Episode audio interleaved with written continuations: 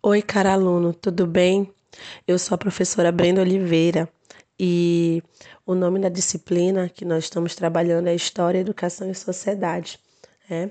A aula de hoje ela vai falar sobre a importância histórica dos espaços locais para a produção de projetos coletivos. É.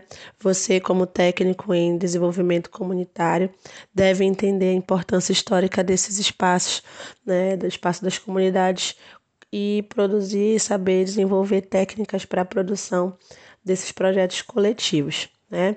Então, como de competência geral, você deve articular temáticas como educação, cultura, esporte, lazer, meio ambiente, turismo, trabalho.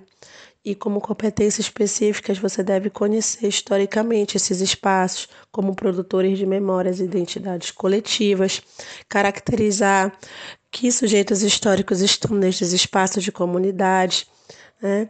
como você pode desenvolver conhecimentos e habilidades para informações sobre a comunidade, executar projetos, né? promover estratégias de valorização e de pertencimento para que essa comunidade seja valorizada. Então, você vai ter um pouquinho tá, das concepções desses projetos de como você organizar a importância histórica como produtora de memória dessa comunidade e a efetivação, tá, dessa elaboração dos projetos, tá? Para isso, como é que a gente vai fazer?